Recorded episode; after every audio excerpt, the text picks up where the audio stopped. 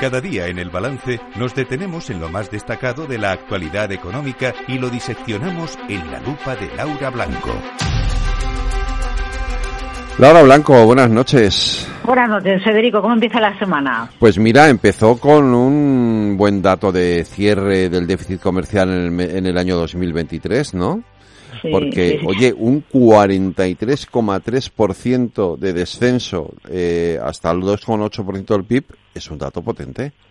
Bueno, pues al final tenemos menos déficit, es decir, que equilibramos un poquito mejor lo que mandamos fuera respecto a lo que compramos porque lo necesitamos, porque no lo tenemos aquí o porque no llega a lo que tenemos, ¿no? Fíjate, de nuestro déficit, eh, do- dos aspectos que son interesantes, incluso podríamos destacar un tercero.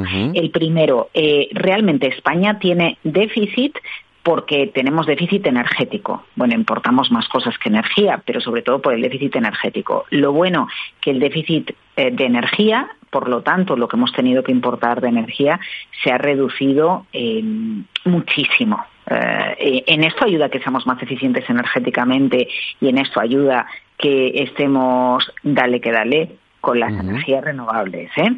Segunda lectura positiva las exportaciones han marcado el segundo mejor dato Efectivamente. de la historia, 283 mil millones de euros, que se dice rápido, pero que esto es crucial para que entendamos eh, eh, la importancia de la exportación en España y todo el peso que tiene en nuestra economía y cómo el objetivo es que sigamos así.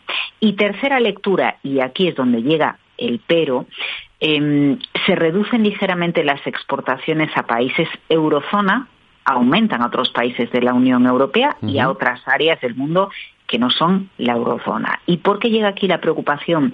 Mira, este fin de semana Francia ha reducido su previsión de crecimiento y mm, hoy mismo la semana ha empezado con una advertencia de Alemania de que sí que se va a la, a la recesión técnica.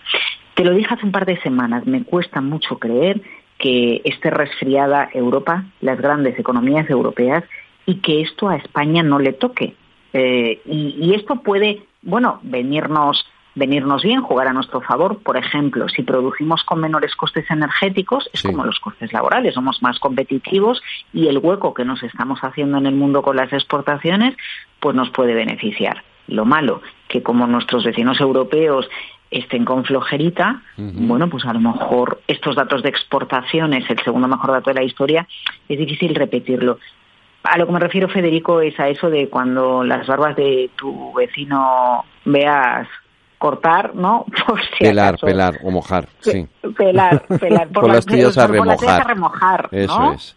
Eso es. Bueno, ah, bueno, yo me lo sabía como si las ves cortar, pues las tuyas a remojar. Ujú. Pero a lo mejor es de otra manera. Es lo Así mismo, que, pelar bueno, y cortar viene a ser igual. por eso, pelar y cortar por las tías a remojar. Así que, bueno, eh, no, no se trata de ser cenizos ¿eh? respecto a, a dónde estamos en la economía española, porque, mira, lo estamos haciendo bien, los primeros de la clase en crecimiento, pero ya sabes que no llevamos el mismo ritmo que otros países europeos, por ejemplo, en productividad, ¿no? Entonces yo tengo la sensación de que no, de que no está todo hecho para caminar tranquilos en la economía. A ver, que en economía nunca está todo tranquilo. Por eso mismo los grandes organismos revisan varias veces al año sus propias previsiones económicas, ojo, ¿eh? Efectivamente, y lo cierto, como comentabas, es esto, es que, claro, la- eh, dependemos de una economía, la de la Unión Europea, que ahora mismo no, no ha estado, no han llegado a entrar en recesión, pero sí está estancada, ¿no? Mm, mm. Y eso, Y bueno, con las, con las elecciones a las puertas que las tenemos en mayo.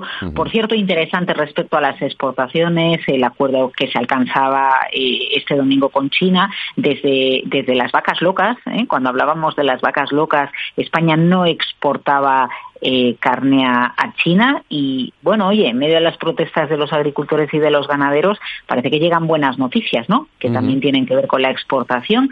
Eh, hay algo que a mí no me no me queda claro y es hasta qué punto si podemos volver a exportar a China cuando se agilicen todos los procesos y ya sea una realidad cuando exportemos la carne, si esto va a impactar en el precio de nuestra carne, porque al final bueno, pues todos los productos que, que empezamos a exportar se envían fuera, a lo mejor dentro tenemos menos y puede ser un buen negocio precisamente desde el punto de vista del comercio, de, de- de los ganaderos o de las empresas cárnicas, pero no sé si puede acabar teniendo influencia en los precios que pagamos en casa. ¿eh? El miércoles, por cierto, los ganaderos vienen a Madrid. Parece ser que van a hacer una nueva tractorada delante del Ministerio de Agricultura. Hoy el ministro ha dado un poco de largas y, este tema no parece que termine de resolverse, ¿no?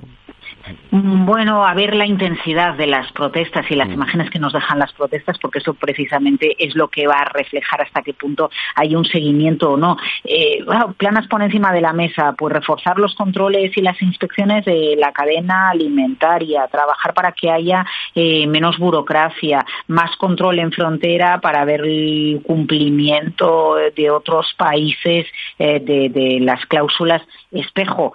En definitiva, es una manera de decir, pues todo lo que estáis pidiendo, en parte tenéis razón, pero yo creo que sin duda, Federico, de la intensidad de las protestas, que se prolonguen, que sigan durante cuánto tiempo y por quién estén lideradas, eh, la plataforma 6F ya lleva varios portavoces, ¿no? Están teniendo muchos problemas precisamente por las implicaciones políticas.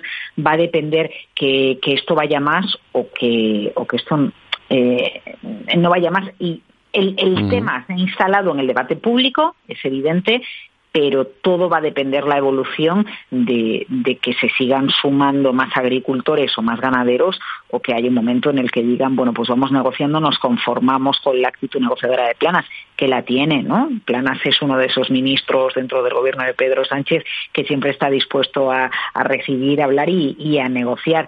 No tengo yo claro ¿eh? que las protestas vayan a prolongarse durante meses. Sí que tengo claro que de alguna manera, con varios países europeos, con agricultores y ganaderos protestando, que el tema va en la agenda europea. Lo que van a conseguir, bueno, pues relajar burocracia, eh, menos obligatoriedad, ceder un poco, por ejemplo, en la rotación de los cultivos. Bueno, pues en el fondo es darle la razón, ¿no? Aunque con un perfil un poco más suave respecto a las reclamaciones que hacen. Claro. Pues eh, Laura Blanco, mañana lo seguiremos contando aquí en, el, en nuestra lupa. Eh, buenas noches. Buenas noches. Por cierto, he leído algunos artículos de la, de, la prensa gallega a raíz de las elecciones. Ah. Están bien, los titulares están bien, ¿eh? porque uno dice eh, sumar o restar, ¿no? Está bien el, el juego de palabras, ¿no? La fórmula de la Coca-Cola del Partido Popular en Galicia. Bueno, están bien traídos al final los titulares con todo, con todo el resultado que tenemos ahí. Eh, bueno, ahora lo analizaremos, no te pierdas la tertulia que hoy va a estar intensa, eh, la tertulia de, esta noche aquí en el balance. Cuídate, buenas noches. Buenas noches.